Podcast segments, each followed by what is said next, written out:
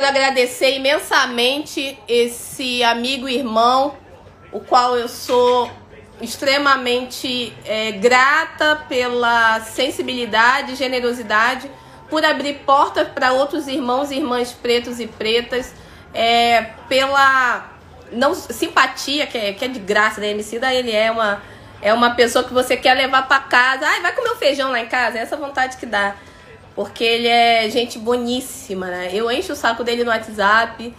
Uma multinacional que nós fomos fazer uma palestra, um painel juntos com o Fiote, é, grande irmão também e, e, e, gênio por trás da Lab Fantasma. E eu queria muito a, a ideia de inaugurar essas lives aqui no Pochá com ele. Não é só por conta do papo de segunda, tem tudo a ver, mas é, é por conta realmente dele ser uma pessoa negra que eleva outras pessoas negras, que, que fala sobre a nossa realidade e conseguiu hackear inúmeros espaços. Inúmeros, inúmeros espaços. Você tem uma legião de fãs do MC que são pessoas negras, pessoas não negras, e ele consegue falar das nossas verdades e, e avançar. Avançar enquanto escritor, avançar enquanto empreendedor, empresário. E o império é, é pouco para MC de família. Então, queria que vocês recebessem ele com muito carinho. A live aqui no Movimento Black Money já acabou. A live da Nina vai cair agora.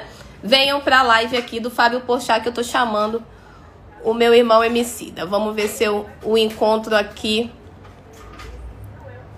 ah, nos que pediram solicitação. Achei. E aí eu vou encerrando aqui na Nina Silva. Alô?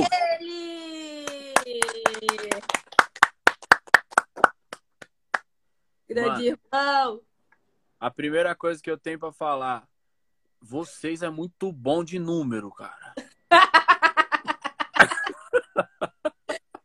Não, é sério. Fala eu tava assistindo aqui agora e, tipo assim, eu acho muito louco. Eu, eu queria muito ser essa pessoa que fala assim, ó.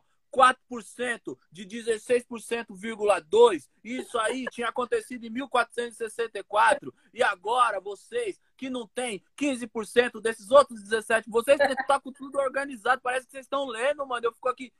Caralho, esse cara é bom de matemática, mano. Eu fui campeã nacional de matemática, poucas pessoas sabem disso, em 1999, do Colégio Acadêmico, Rede Sério? Objetivo Brasil. Criança preta, de, de, na época eu tinha 15 anos de idade, eu ganhei a, o, né, o, o campeonato entre todas as crianças de entre 15 e 18 anos. Então, eu tenho ânsia com números, eu amo números, mas sendo preto, a gente tem que ter fatos, né? Porque contra fatos não há argumentos. E aí, Sim, se a gente certeza. fala número, a gente não é ouvido, entendeu, irmão? A gente, me mesmo falando com o número, o povo ainda fica se debatendo e achando a cabeça de vocês. Nossa, mas são tão assim exóticos, como é que não gostam de vocês, né? É, que Sim, são as meu Deus do céu. a gente escuta. Mas Não, obrigada tá por ter aceito. É, eu sei que você está aí no momento que a vozinha está engasgada. As pessoas que utilizam demais a voz e tem que ter todo um, um trabalho, um tratamento, a gente entende. E obrigada mesmo assim por fazer esse papo conosco. E o papo é sobre isso, é sobre autonomia, é, a gente estava aqui ouvindo o Mandume também, porque. Eu vi, estava começando o Mandume ali. Eu falei, eita, já vai começar a batida, já vou ter que chegar chegando. Chegar já de voadora, né? Porque é, é isso que a gente, a gente precisa, a gente falar a nossa verdade. Esse momento é um momento de é onde está tudo escancarado. Então, já que está escancarado, beleza, ó, olha só aqui. Você quer realmente ajudar, quer realmente trabalhar na, na, nas causas, né? Então vamos lá, gente, nós temos essas questões e são essas questões que nós estamos aqui para lutar. Outro tipo de luta, velho, na moral, é, eu já fiz muito o dever de casa para ti, prefiro aqui concentrar nas minhas coisas. E aí eu chamei você para bater o papo para entender essa pluralidade que é a Emicida, né? Eu acho você um símbolo de, de enquanto pessoa negra mesmo, porque gente preta é plural, gente preta é, é boa pra caralho, um monte de coisa E quando chega no mercado de trabalho, fala: ou você faz isso, ou você faz aquilo, ou você é bom de matemática, ou você é bom de letras, né? E, e aí, como que o cara é estourado, um cantor estourado, tá na mídia, tá vendendo disco, tá fazendo turnê fora do país e lança livro, e desenha para criança, e abre uma empresa, sabe? E, e, e bota é, gente preta para desfilar na Fashion Week, foda-se, né? Então, assim, eu queria ouvir dessa inspiração, sabe? Porque são exemplos assim que mostram que a gente não, não, não tá tantando as ideias. Não, a gente não está tentando as ideias de maneira nenhuma, né? Existe uma ideia que ela foi polvilhada, vamos dizer assim, na nossa realidade, ela foi se incrustando ali dentro do nosso imaginário de que as pessoas pretas elas são desconectadas, né? Eu falo isso para você porque eu acabei de, de fazer um trabalho, assim, eu fiz uma pesquisa bem grande, mano, de um monte de coisa muito importante, assim, né? E, e nos últimos quatro séculos, na realidade brasileira, mesmo com um crime hediondo como a escravidão, sempre houveram associações que trataram de conectar pessoas pretas para que a gente tivesse algum tipo de assistência e se cuidasse entre si, né? Então, se a gente volta lá para o século XVII, ó que barato muito louco. Lá no século XVII, quando o escravizado chegava aqui, ele procurava ou era procurado por é, associações religiosas, né, irmandades religiosas, isso tanto na realidade de São Paulo quanto Salvador, Rio de Janeiro, Minas Gerais, por quê? E até os senhores de escravo, né, os escravistas da época, eles eram a favor dos escravizados se associar a essas instituições. Não porque eles eram bonzinhos e queriam ver os pretos tudo junto, muito pelo contrário. Se um, um, um, escravizado viesse a sofrer alguma avaria durante o trabalho, a responsabilidade de cuidar dele ia ser daquela irmandade. Então, era uma forma do escravista se eximir da responsabilidade de cuidar daquela pessoa que se feriu trabalhando, sabe? Ao longo do tempo, isso foi transmutando em um monte de outras coisas, um monte de outras coisas muito incríveis, né? Então, a gente vai pegar ali, é... por exemplo, hoje é até simbólico isso, né? Hoje em São Paulo, onde é a Bolsa de Valores hum. era a igreja do Rosário dos Homens Pretos. Né? Ela foi demolida dali, foi transferida para o Pai Sandu, que inclusive tem uma estátua de uma mulher preta amamentando né? atrás Sim. daquela igreja. E a única igreja do município de São Paulo que foi erguida pelos é, escravizados na época e continua em pé até hoje é a igreja da Penha, sabe? que é lá na Zona Leste, e ela tem uma coisa muito louca, assim, que eu amo, assim, é, para mim é, muito, é outra coisa muito simbólica que é todas as igrejas erguidas no período tinham por obrigação ter a sua frente voltada para a Catedral da Sé, que era sua sede administrativa, saca? A igreja da Nossa Senhora do Rosário dos Homens Pretos da Penha é a única igreja do país que ela é feita de costas para a Catedral da Sé.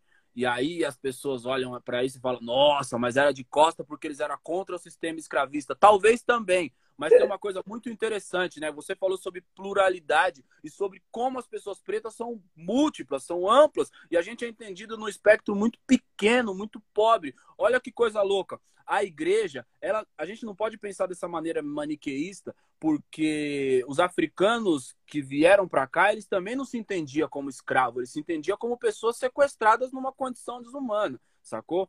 É, a igreja ela foi construída não de costas para a Catedral da Sé, mas sim de frente para o sol, sabe? Porque durante o dia a luz do sol podia iluminar toda a catedral e assim eles podiam ah, fazer um, uso melhor dela e a luz do sol, a luz da vida entrava dentro daquele lugar. É, tô falando isso aí só como um exemplo porque eu estava mergulhado lendo um monte de coisa sobre isso aqui. A gente está rabiscando um monte de coisa aqui porque a gente está fazendo um, um, filme, um filme aqui também, saca? E meu, tem uma parada muito maluca de Daí a gente migra, né? Aí eu tô falando especificamente sobre São Paulo, sabe? Sobre a história da, a história da negritude em São Paulo tem uma coisa muito louca de como o centro vai se desenvolvendo e essas pessoas pretas que compuseram não só a região ali da Rua Direita, mas a Sé, a Liberdade. A Liberdade, inclusive, tem esse nome por causa das pessoas pretas. O grito de liberdade no uhum. dia que enforcaram o soldado Chaguinhas ecoou naquele lugar. Tentaram enforcar ele três vezes e somente Na terceira vez ele foi morto e as pessoas gritavam a cada tentativa: liberdade. É por isso que as pessoas chamam o bairro de Liberdade. Infelizmente, há um movimento tentando transformar o nome daquele bairro em Japão Liberdade. Já fizeram isso com a estação do metrô. Isso é muito triste, porque é um grande apagamento do significado do bairro, sabe? Você tem ainda descendo ali a rua Catedral do Chaguinhas, a Liberdade inteira era um grande cemitério. Mas então, com esse desenvolvimento da cidade de São Paulo, as pessoas pretas são empurradas para as margens da cidade, né? Aí começa a nascer essa periferia preta de São Paulo. Por exemplo, é, o pessoal que foi empurrado para depois do Rio Tietê. E aí é, eu sempre tive uma dúvida na minha cabeça, né? Por que, que tem esse tanto de escola de samba na Zona Norte de São Paulo e na Zona Leste de São Paulo? E a resposta disso é: com essa gentrificação acontecendo, todas essas pessoas foram empurradas para essa região aqui, que era um grande brejo, sabe? E aí, as escolas de samba se fundam aqui. Eu estava falando com o Carlão do Peruche no, há uns meses atrás, e ele me falou uma coisa muito bonita. Eu falei para ele como é que era a Casa Verde antes. A Casa Verde é aqui do lado. E ele falou assim, Emicida, a Casa Verde ela era um quilombo. Saca? E a gente não tá falando de 1800. A gente tá falando de 1950. Sacou? A gente tá falando de 1940. A gente tá falando de ontem na história desse país, entendeu? E as escolas de samba tiveram esse papel de assistência também, de poder conectar as pessoas com uma possibilidade de emprego, um irmão que conseguiu um emprego ali, indicava uma outra pessoa, uma pessoa que tinha o dom de fazer um, um quitute ali, colocava aquela barraca para vender, outras pessoas que faziam é, sapato, que fazia roupa, e iam se conectando, né? Tudo isso que vocês falaram agora, essa coisa que eu cheguei fazendo essa brincadeira dos números e tal, de tipo, meu, como que vocês têm tanto número na cabeça? Eu fico de verdade abismado, porque eu tenho uma. A minha, a minha habilidade, a sua vocação para lembrar número é proporcional à minha vocação para esquecer números. Sacou? é, e aí. Tem o que eu escrevo, eu não consigo declamar minhas poesias. Esqueço tudo. E você. Ah, com poesia eu já lembro. Com poesia Ai. comigo já funciona. Temos que nos Nem sempre também. Tem vezes que eu esqueço também, inclusive no show. Aí eu agradeço a Deus por saber improvisar, porque eu também vou que vou. É, mas olha que louco, né? Aí a gente está falando de 40, 50, a gente começa a ver a formação de uns clubes, né? Também, por exemplo, Aristocrata. Para quem não sabe, até os anos 70, e aí é legal falar sobre história do Brasil e de São Paulo, porque até os anos 50 não tinha uma legislação anti-racismo no Brasil, entendeu? Ainda existiam, é, principalmente no imaginário da pessoa, das pessoas, leis que proibiam, inclusive, as pessoas de comprar terras. Então, a emancipação econômica, ela era cada vez mais distante, porque você estava abandonado ali desde aquele 14 de março de 88, e aí você tem é, a lei da vadiagem, que se te pegam na rua onde jogaram você, você vai preso, e você tem uma lei que proíbe você de comprar uma casa. Esse é o Brasil. É sobre esse Brasil que a gente precisa se debruçar. Sacou? Muito bacana você falar isso, porque é, eu sou nascida e criada, né? E aí a vivência e vivência da escola de Santa é muito forte para a gente ver que a gente muitas vezes acha que nós somos diferentes, muito diferentes, Rio São Paulo e tal, mas essa essa, legisla... essa legislação pró-população preta, ela é feita nos, nas nossas casas de candomblé, nas igrejas, porque a gente não pode esquecer que as igrejas também são, são, foram espaços de cuidado da população em relação à saúde, a possibilidade Super. de. E as escolas de samba. Então, são agremiações realmente que são aquilombamentos. E quando você é. fala a lei da vadiagem, é, quando você fala da lei da vadiagem, a gente lembra que é, é daí que, que nasce a ideia de malandro, que quem está ali é, jogando, brincando capoeira, tá ali para como criminoso. Só que eram nos grandes centros que nós tínhamos a, a tentativa de procurar algum labor, alguma atividade. E esses homens negros começam o encarceramento em massa de homens negros a partir da lei da vadiagem, porque são homens negros que estão ali pelo porto, no Rio de Janeiro, que estão pelas cidades tentando achar uma atividade econômica, porque não tem. Sim. E aí faz como? Se as terras estão sendo cuidadas pelos imigrantes? E se terras não foram dadas para nós? Se a gente não pode estudar porque é legislado que não podemos estudar, não podemos votar, não podemos ter acesso à terra. E principalmente utilizam das nossas artimanhas, dos nossos hackeamentos, das nossas tecnologias sociais para fazer a deles.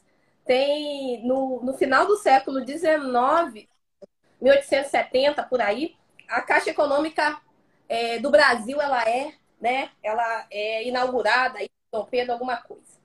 E aí, quando você vai ver o que, que o Dom Pedro fez, ele pegou os grandes é, pessoas que foram libertas ou alforriadas, que conseguiram a sua liberdade, faziam vaquinhas em irmandades. Então, é, uma, é, é, é um grande ponto aí para a tua pesquisa também. Os irmãos Rebouças estudaram fora do país por conta de, manifest... de, de mobilizações como essas, de pessoas pretas. Né? Chica da Silva era uma dessas pessoas que fazia esse tipo de articulação para alforriar outras pessoas negras, que faziam caixinhas para que essa pessoa, outra pessoa escravizada pudesse ser liberta.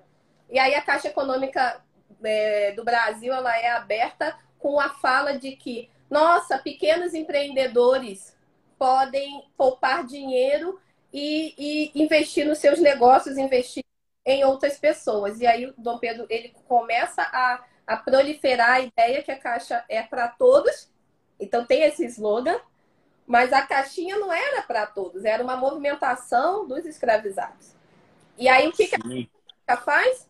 Fala que quem fizer botar dinheiro em banco agora sendo escravizado, esse dinheiro tem que ser é, assinado pelo, pelo senhor do escravo. E aí o dinheiro do escravizado que estava ali sendo poupado, junto com o dinheiro de quem já era forreado, começa a ter a assinatura do seu senhor, que faz o quê? A dessa riqueza. Então eles já eles, eles utilizam do nosso saber, do nosso conhecimento e, e utilizam para riqueza deles. E quando a gente vai falar da nossa riqueza, dos nossos processos libertatórios, falam que é organização criminosa. Falam que é tentativa de desestabilização social, que é social. E aí vai dando qualquer nome né, do que eles veem na cabeça que eles seja negativo. Mas tudo é aquilombamento. Né? Mas, claro. Tá? Já dizia o, o, o grande Abdias, né? Somos quilombistas. É o quilombismo. É o quilombismo. Tem um outro gancho também muito legal dessa coisa que você falou, porque é, é interessante também a gente fazer uma leitura de que o racismo do Brasil e sua perversidade, ele não mata só pessoas pretas. Inicialmente, ele mata pessoas pretas, mas ele cria ciclos de violência que alcançam a todos em algum momento, né? A lei da vadiagem, que inicialmente servia para perseguir pessoas pretas, também foi usada, sobretudo na época da ditadura, para perseguir os LGBT, entendeu? Para perseguir toda essa população. Isso é uma parada que é importante a gente se debruçar sobre isso, porque essa desumanização, ela começa perseguindo um grupo, mas ela começa a se amplificar, começa a se amplificar na bolinha de meia aqui, quando a gente vê, ela está alcançando todos nós. Parece aquele poema do Brecht que fala e não sobrou ninguém, porque começou com, com aquele outro extremo, e quando você vê, o mal tá batendo na sua porta porque você também não se levantou para salvar ninguém, sacou? É, eu acho que todas essas, todas essas associações, essas irmandades, é legal você falar dos irmãos Rebouças, até, pô, quando você menciona o, os imigrantes, assim, eu tem um livro muito bacana sobre um livro que ele não é necessariamente sobre a pauta racial, mas ele chama-se Cartas Brasileiras. Você já leu esse livro? Não. Meu, esse livro ele é muito legal porque ele tem. Eu acho que ele foi escolhido, assim, tem uma sensibilidade muito grande. É um livro de cópias de correspondências que foram enviadas no Brasil, as, as cópias mais aleatórias possíveis. Então você vai ter desde uma menina que enviou uma carta para o presidente da República, uma menina de 8 ou 9 anos, se eu não me engano. E é muito legal ler ela falando sobre a construção de Brasília, né, na perspectiva de uma criança. Assim como também é muito legal ver que a pessoa, não me lembro agora, infelizmente, o autor me desculpa, eu não lembro o nome do autor, do organizador do livro, mas ele elencou duas correspondências que elas são cirúrgicas no que diz respeito a desenhar o que é a desigualdade racial no Brasil. O que acontece? Ele tem a carta do Luiz Gama a um amigo, aonde Luiz Gama descreve sua biografia. E aí ele fala desde quando ele nasce em Salvador e que ele é vendido pelo pai, ele vai parar no Porto de Santos, ele vai andando até Campinas e Campinas era um lugar que era um pesadelo para uma pessoa preta. Continua, tá? em Campinas não tá muito diferente. Não, é alguns anos atrás, alguns anos atrás, lembra que saiu Pô, uma notificação eu... da, da polícia sobre a sobre a circulação de pessoas na região do Barreiro. Me lembro disso aí. A descrição era a descrição de uma pessoa preta, sacou? Para parar todas as pessoas que tivessem essa descrição.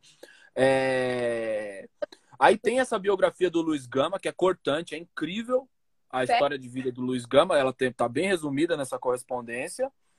E na sequência dessa correspondência, que é um soco, tem uma carta de um imigrante X que ninguém faz a menor ideia de quem seja, que provavelmente não fez nada por ninguém além da família dele, aonde ele descreve como o Brasil é um bom lugar, porque é. ele acabou de chegar nesse país e ele recebeu terra, ele recebeu semente, ele recebeu uma casa e se após a avaliação do governo der tudo certo, ele também vai receber algumas cabeças de gado para ele criar e que esse lugar é realmente um paraíso. paraíso. É, esse é o abismo, né? É a raiz do nosso abismo social. Sacou? Esse é, o, é, esse é o lugar de onde cada um de nós parte, saca? É, infelizmente, a gente não aprende sobre isso na escola. Infelizmente, manifestações, por exemplo, quando vocês falam sobre o black money, e aí você fala de todos esses ataques é, que sofre, que, que vocês sofrem, que nós sofremos, na verdade, porque esse é um assunto que interessa a todos nós, e não só nós pretos, interessa a todas as pessoas que são é, constrangidas com os abismos sociais vergonhosos que esse país produziu, entendeu? É, combater essas desigualdades, construir essa equidade não é uma responsabilidade, uma obrigação somente das pessoas pretas, é de todas as pessoas que têm o sonho de ver nesse lugar aqui uma realidade melhor, um país decente, que a gente possa de fato chamar o Brasil de nosso país, sabe? Ah, eu tenho orgulho de criar meus filhos aqui, esse é o meu país, porque ele me, eu me sinto protegido aqui, eu me sinto seguro aqui. A gente não tem isso, entendeu? Muito pelo contrário, a gente sente e sofre ataque por diversos campos, por diversos flancos. É muito perigoso isso, é desesperador, é enlouquecedor, sabe? É, todas essas manifestações que antecederam a gente, para mim, elas foram grandes escolas, sacou? Elas foram escolas incríveis porque essas pessoas se levantaram em um momento que era muito mais difícil se levantar sacou? Eu sempre falo de uma entrevista que eu li do B.B. King uma vez, eu não li não, vi um vídeo, e ele fala uma, uma coisa que ela é simples e cortante ao mesmo tempo, onde ele fala que quando ele chegou aqui, quando uma pessoa preta morria, as pessoas diziam, as pessoas brancas diziam, vai lá no celeiro e pega outro. Essa foi a infância do B.B. King, sacou? Esse foi o contexto no qual ele teve que atravessar sozinho muitas vezes. Mas olha aqui, todas as coisas maravilhosas que a gente tem construído e muitas pessoas já não estão mais sozinhas. A gente não precisa atravessar todas essas coisas sozinhas, porque esse espírito de comunidade ele tem se enraizado, ele tem construído muito e a gente precisa muito, Nina, atentar para o poder de distração do racismo, sacou? Porque, ele quer, ele quer realmente que o Emicida venha aqui dar uma palestra sobre é preto ou é negro? É, existe racismo reverso? Mas, por exemplo, como é que eu me refiro? Eu, eu, o meu avô ele é negro, é, o meu bisavô era negro. Não, mano, não, não. Se você me respeita, respeita meu tempo, tá ligado? É muito... Porque é o seguinte. Ai, Deus. Eu, eu descendo. Eu tudo falei, foi roubado de nós, tá ligado? Aí, de repente, você descende das pessoas que construiu as pirâmides, que é um monumento arquitetônico da maior grandeza até hoje. E aí você tem que passar, ué, 5 mil anos. Há 5 mil anos eu tô tentando explicar que o nome é Crespo.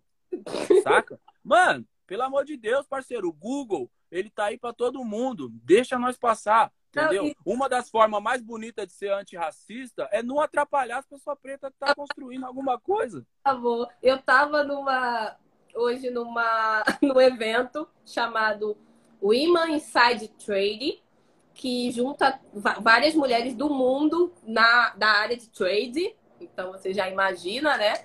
O espaço. E é um espaço colaborativo. Então eu fui lá falar como mulheres e empreendimentos empreendimentos estão sofrendo a crise.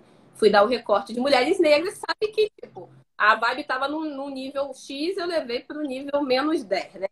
E, elas falaram primeiro, depois eu falei, então, vamos lá. Mulheres negras. Deixa eu levantar a pauta aqui, que nossa pauta de primeira é racial e não de gênero. Quem morre é o homem negro, quem é encarcerado é o homem negro. Miguel era, é o menino negro. é, João Pedro, menino negro. George Floyd, homem negro, que deixou filha, que deixou esposa. Essa solidão da mulher negra que tanto se fala e se denuncia está pautada no racismo estrutural, nesse corpo alvo do homem negro. E não está pautada simplesmente por questão de afetividade. Essa afetividade já nos foi negada no momento que nós fomos sequestrados e quando chegamos aqui, nos separaram. Quem falava a mesma língua era separado por fazenda. Ou seja, você, pessoas da sua família não ficava contigo. Ali Sim. foi quebrada a afetividade. Quando falavam que aquele escravo era bom para reprodução, aquela escrava era boa, é, da canela mais grossa, era para estar tá dentro de casa a serviço do senhor. Já quebrou a nossa afetividade ali. E aí a gente quer falar de solidão da mulher negra no tratamento sobre masculinidade tóxica, que é uma coisa de branco. Que é coisa de branco. Né? O homem negro, ele é branco, que nós sabemos que o único lugar de poder que o homem negro consegue falar de alguma maneira e tentar se colocar na sociedade é a partir do falo, que é uma concepção altamente é, machista, mas isso não é africano. Né? Então a gente precisa entender quando, quando você fala que a igreja ela foi feita de costas para a sede, de frente para o sol, nós somos seres solares. Meu cabelo se alimenta do sol. Né? Se a gente passa o, o pente, o garfo de ferro, chega a dar um zzz, né? Porque tem, tem ali a vibração energética. Nosso cabelo é isso, porque nós somos, por isso que a nossa melanina faz o que faz, regenera as nossas células tão lindamente, né? E Sim. Falar de preto. Aí hoje a primeira pergunta que falaram para a menina seria bom você iniciar no contexto, porque é, hoje se fala mais falar que são mulheres pretas do que negras. Eu falei, desculpa. ah, não vai dar. Sabe? Não dá. Eu sou executiva na área de tecnologia há 20 anos, meu. Eu trabalho com com, com gente preta, com gente branca, não sei quanto tempo. Fui, hackeei não sei quanto sistema aí para estar aqui hoje. Sobrevivi. Sou filha de quilombola, velho. Respeita a minha história, sabe? Caguei no canavial até os 18 anos indo visitar minha avó sem saneamento.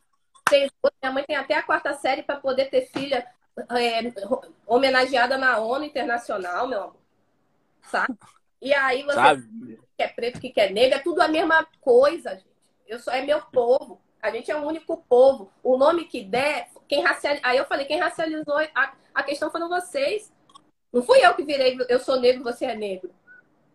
Nós tínhamos as nossas singularidades, nós tínhamos vários, e temos vários povos em África. E essa Sim. é a atitude de sermos povos africanos também em diáspora, né? Porque somos tão diversos, tão diferentes e querem nos colocar sempre numa caixinha e uma caixinha para diminuir a, o nosso processo cognitivo, que é muito mais acelerado do que eles estão acostumados, né? Mas, enfim, só. Não, é isso mesmo. Não, é isso mesmo. É isso, eles e aí faz isso com emicida. Aí faz com a Nina da área de tecnologia, faz isso com emicida na aí faz limitam a gente sempre a um É, mas é, essa é a viagem mesmo, por isso que eu acho que a gente eu, eu tava lendo a Toni Morrison falando sobre isso, meu, que eu acho que a gente também precisa tentar para esse poder de distração, porque ele quer realmente é, isso não é nem uma questão perceptível, vamos dizer assim. A pessoa, ela pode realmente ter uma dúvida legítima, sacou? Mas também você tem, mano. É, quando eu fui ler o essa de Queiroz a primeira vez, o Machado de Assis a primeira vez, minha cabeça ficou perdidinha, porque eu era uma criança, entendeu? E eu não entendia um monte de palavra dali. Eu tive que pegar o dicionário e entender também, explicar. Não teve ninguém que fosse o o meu guia atravessando esse caminho da literatura. Eu acho que as pessoas também têm que encontrar esses guias deles aí, para eles buscar informação sem necessariamente é, tumultuar conversas que estão num outro degrau. Sacou? E eu acredito nisso. Eu acho que muitas pessoas, né, depois da gente ter aqui é, um Abdias, uma Lélia, um Oswaldo de Camargo, é, o porra, a própria Benedita da Silva, entendeu? Muita gente que lutou e luta de uma forma tão bonita, construiu tanta coisa incrível, sabe? É, a gente não pode retroceder e voltar para umas questão não vou dizer básica, porque é, é interessante você ter o básico perto, mas uma questão irrelevante, saca? É, quando essa questão pinga aqui pra mim, mano, é, e fica esse negócio, mas é preto, você prefere que te chame de preto ou te chame de negro? Aí eu falo, mano, dependendo de quem for, eu prefiro que me chame. Chama de foda. Oh. Vou te dar outro, um nome melhor para designar. Me chama de foda. Gente, essa aqui é uma coletânea é, assinada pelo Emicida, que, que convidou inúmeras pessoas. Eu sou é, imensamente feliz de ser uma das pessoas que está aqui com outras pessoas. Puta merda, que grupo, sabe? Tem até o Lula. Gente, tem até um pedaço do Lula, porque ele trabalha com esse tipo de afrontamento, né? E aí eu queria saber de ti, assim, como que é, é poder ter essa liberdade, sabe, de criativa. Se você sente assim, velho, eu, eu, eu, posso mais, né? Você tá aí no, no, no rolê, num projeto que você tá concentrado. É, o que, que, te motiva a estar tá sempre. Porque muita gente fica, ah, beleza, fiz sucesso aqui, nem sabia que eu cantava, aprendi a cantar, estou aqui com o rolê das minhas letras como é que é isso, né? Fazer essas letras tomarem outras formas, outras narrativas e poder juntar a gente para poder transformar, sabe? Ó, tem um, tem um poema de um, de um poeta turco que eu, puta, amo demais, assim, ele se chama Ao Partir. Ele tem um trecho onde ele fala que ele conseguiu reunir água, mas não conseguiu dividir ela em copos para as pessoas poderem saciar sua sede. Eu acho que isso tem muito a ver com as coisas que a gente faz, sabe? é muito frustrante você descobrir é, um, uma mina de água cristalina, mas não poder servir aquilo para as pessoas, sabe? Se a gente pega, por exemplo, um filósofo como Sêneca, ele fala uma coisa que eu acho muito bonita, assim, eu li Sêneca na minha adolescência e agora ele tá, tipo, hypado entre o, os nerds, mas eu acho que o Sêneca falava uma coisa muito incrível, que é o seguinte, a única forma de se viver para sempre é compartilhando o que você aprendeu. Sacou? E eu sou vaidoso, mano. Eu sou vaidoso do, da maneira que eu gostaria muito de viver para sempre. Sabe? E como que se vive para sempre? Na, na beleza das histórias que você dividiu com as pessoas. Se eu encontrei essa água limpa, eu quero dividir ela com o máximo de pessoas que eu conseguir, sabe? Por isso, eu acho muito que a plataforma, ela é indiferente. Ela pode ser uma música, ela pode ser um desfile de moda, ela pode ser um livro, ela pode ser um livro infantil, ela pode ser um clipe, ela pode ser um filme, ela pode ser essa nossa live. O importante é a gente dividir essa água cristalina com o máximo de pessoas que a gente encontrar, porque, como dizia nosso grande Malcolm X, se você coloca um copo de água suja na frente de uma multidão sedenta, ele bebe água suja. Mas se você colocar um copo de água suja e um copo de água limpa, aquela multidão tem sim discernimento para entender o que, que é que deve ser feito, saca? É... Eu, eu, eu gosto de enveredar muito pelos caminhos da literatura, porque foi através da literatura que eu comecei a pensar mais em emancipação, em sonhar mais alto, entendeu? É... Tem uma rapaziada muito bacana, se eu não me engano, é a União do, dos Coletivos Panafricanistas, é... são eles, né? Eles me deram o um livro do Marcos Garvey há alguns, alguns anos atrás. É, meu, eu, eu ouvia do. Eu, eu, sabe, sabe a única referência que eu tinha do Garvey na minha cabeça? Qual? É porque, é porque rimava com Marley. então sempre falava do Marcos Garvey, mas eu nunca tinha lido sobre o Marcos Garvey. Aí me, os irmãos panafricanistas me deu esse livro do Garvey. Puta! Eu lembro quando você leu, você me mandou uma mensagem. Nossa senhora. Ah, é verdade, né? Putz, foi. Nina, o barato tá louco, tio. Esse Marcos Garvey é pesado. E você já tinha jantado, Marcos Garvey, já nadado de braçado. Eu achando que tinha descoberto. Nossa, o Marcos Garvey é o cara. Leite, mano, procure na Tempestade como literatura inicial. É, Marcos Garvey, é, panafricanista, já praticava Black Money, teve transatlânticos, empresas, circulou aí milhões e empregou muita gente preta, negociou com muita gente preta, isso há 100 anos atrás. E estamos falando também de um pouquinho antes de Madame Walker, vocês viram aí a série da Netflix, Self-Made.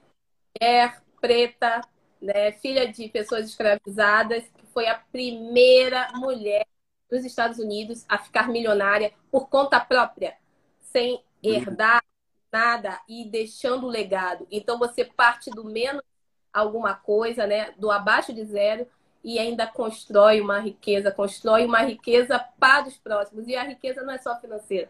Eu digo riqueza é, são os frutos, as, as universidades, escolas que ela deixou, as mulheres pretas e os familiares que ela é, colocou, pregou e, e alavancou. E, e, nós, como que nós não vamos fazer isso, gente? Pelo amor de Deus, a gente tem internet, a gente fala, tem irmão da Angola aqui conectado com a gente, falando com a gente, criando conosco. Né? A gente consegue o mundo inteiro. Tem, tem um, um, uma pessoa que fala lá do Japão, o Alex Oliver, não sei se ele tá, ele deve estar tá aí. O Alex, ele sempre conecta nas nossas lives, mesmo estando 12 horas, sabe, de diferença e tal. E aí é isso, estamos aqui, estamos juntos. Não teve maior momento de, de junção social do que esse. Tá todo mundo falando de isolamento social, eu falo de isolamento físico. Porque a sociedade está toda na internet, pelo menos aqueles que têm a vantagem social de ter acesso. Então, trabalhar para né, construir, como você falou, né? Eu quero, eu quero ser eterno. Você só vai ser eterno compartilhando sim essa água cristalina, mas também deixando um legado legado positivo que você já vem construindo, sabe? É isso, cara. Eu acho que a gente tem uma honra sem tamanho, sabe? É uma parada muito bonita, Nina, da gente dar continuidade para muita história bonita. Olha que honra é vir depois de pessoas que construíram coisas tão grandiosas. Olha que honra é poder pegar esse bastão e ajudar a conduzir o mundo para um lugar melhor. Sacou?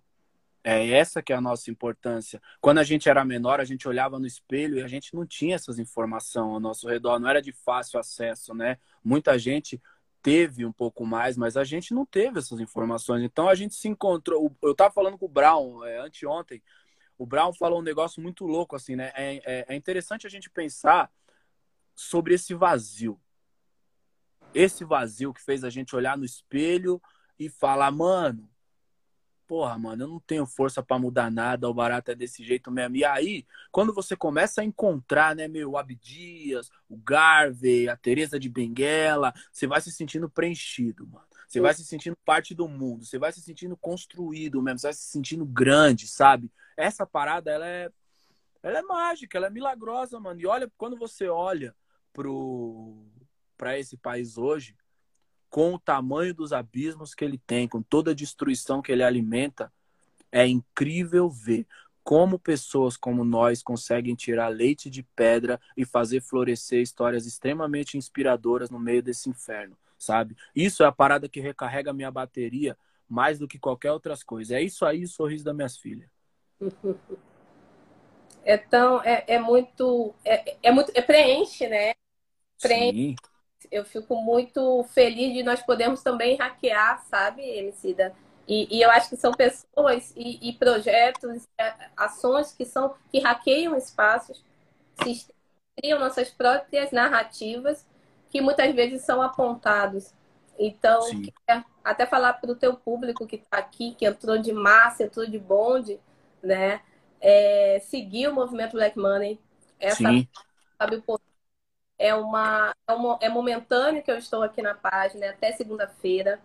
Segunda-feira eu passo o bastão de volta para ele e nós estamos aqui para falar do nosso trabalho, para mostrar as nossas especificidades e, e para trazer esse engajamento também para as nossas redes. Pessoas pretas que são magníficas tão quanto, mas não nasceram com talento de, de rimar e cantar como homicida. E, ou então, às vezes, até nasceu, mas teve alguma vantagem ali, ou então alguma alguma brecha no meio do caminho e conseguiu. É, a gente precisa utilizar de determinados espaços para poder trazer à luz e enegrecer é, pautas e, e fazer engajamento, porque é esse engajamento, sim, são hoje agora nós temos 2.200 pessoas na live, são essas 2.200 pessoas que dita para o algoritmo do Instagram que esse tipo de papo é importante. Porque aí, quando vocês sabem, você não pode nem espirrar do lado do, do celular que tem Instagram, que o Instagram ele, ele te, te sugere um Benegripe, né? Você abrir. É. Ele, tá, ele hackeia tudo. É a melhor, eu posso dizer isso para vocês que é, é, é, a área que eu estudo. é, uma, é a melhor ferramenta de hackeamento de dados, de comportamento. É o Instagram. O Instagram? É o Instagram? E, e aí, com o poderio né, do Facebook, ele conseguiu dar um boom aí nessa, nesse universo de, de propriedade de dados. Mas é, é, de uma tamanha sensibilidade que tudo e qualquer coisa que a gente falou aqui, e a quantidade de coraçãozinho que vocês derem, a quantidade de compartilhamento que vocês fizerem com o seu, a sua rede, isso dita se a página do Movimento Black Money vai aparecer como sugestão para amigos do Emicida, por exemplo, se uma foto da Nina vai ser mais curtida ou menos curtida. Então a gente precisa aprender sobre essas coisas.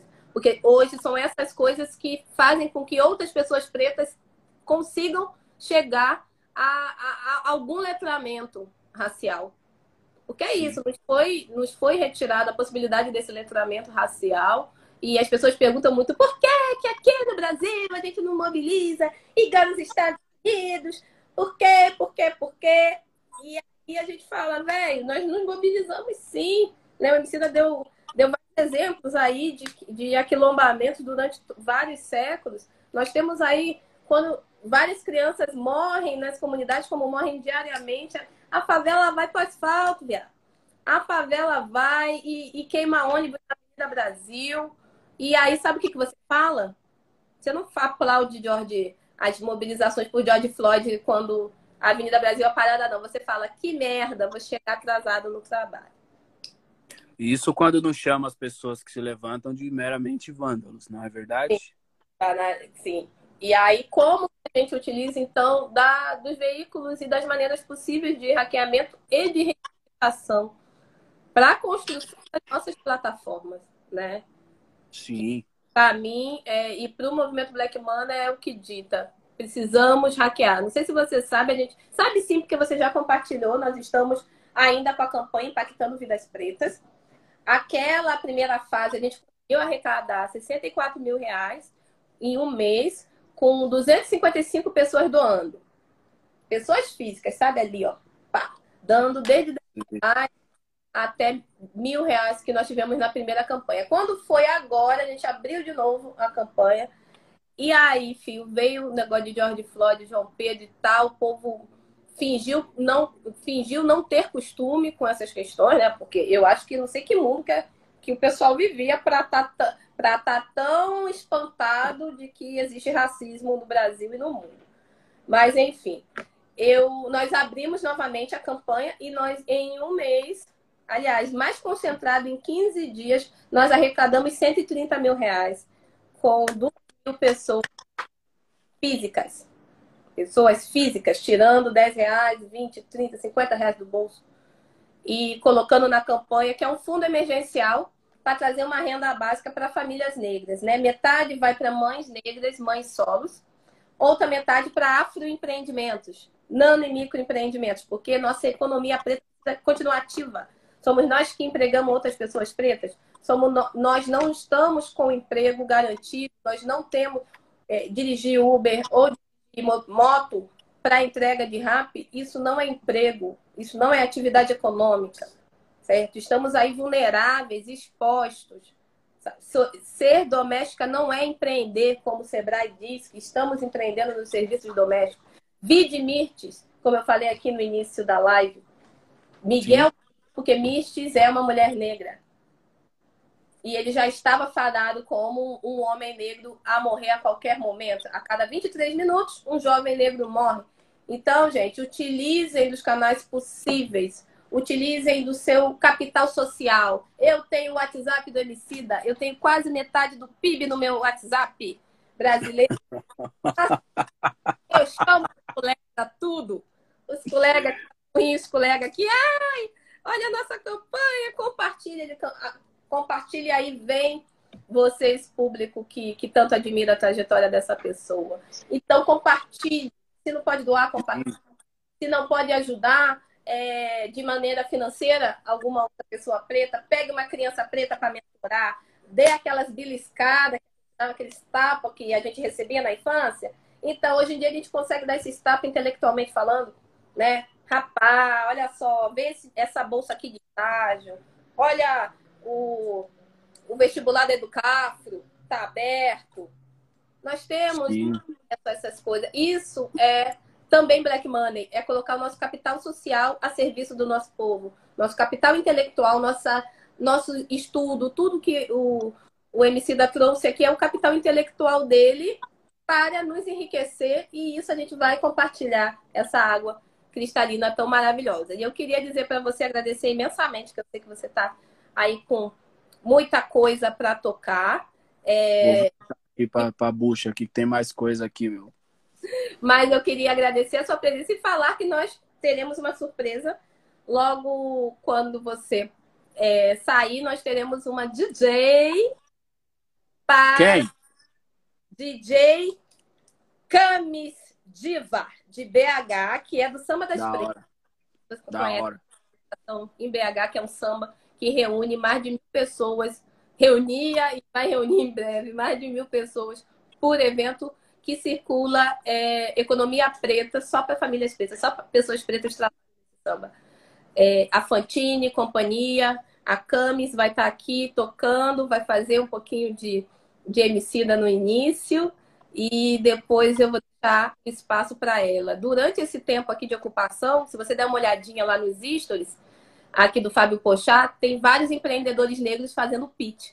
Então eu estou pegando o vídeo falando, ó, oh, nego preto, você tem a possibilidade de mostrar seu trabalho para 5,8 milhões de pessoas. A Nina só tem 40 seguidores. O Pochá tem 5,8 milhões. Então, o que, que a gente faz? Esse espaço não é meu, é nosso. Grave seu pitch até 30 segundos, que eu vou colocar o arrasto aqui lá no Pochá. Menino, mais uma negada me enviando assim, ó. Um Pô. monte de vídeo, estamos compartilhando. Pô. Amanhã. Porchazão, Porchazão é um mano foda, mano. Eu gosto dele, mano. Você é louco. É uma das pessoas mais da hora que eu conheci nos últimos tempos, mano. Desenrolou tipo, aqui. não é, não é porque a gente tá tendo esse papo aqui na página dele, não. Já falei isso para ele já em outras ocasiões e é da hora falar isso aí publicamente, porque é legal você entregar flor para as pessoas quando elas podem sentir o cheiro, o cheiro delas.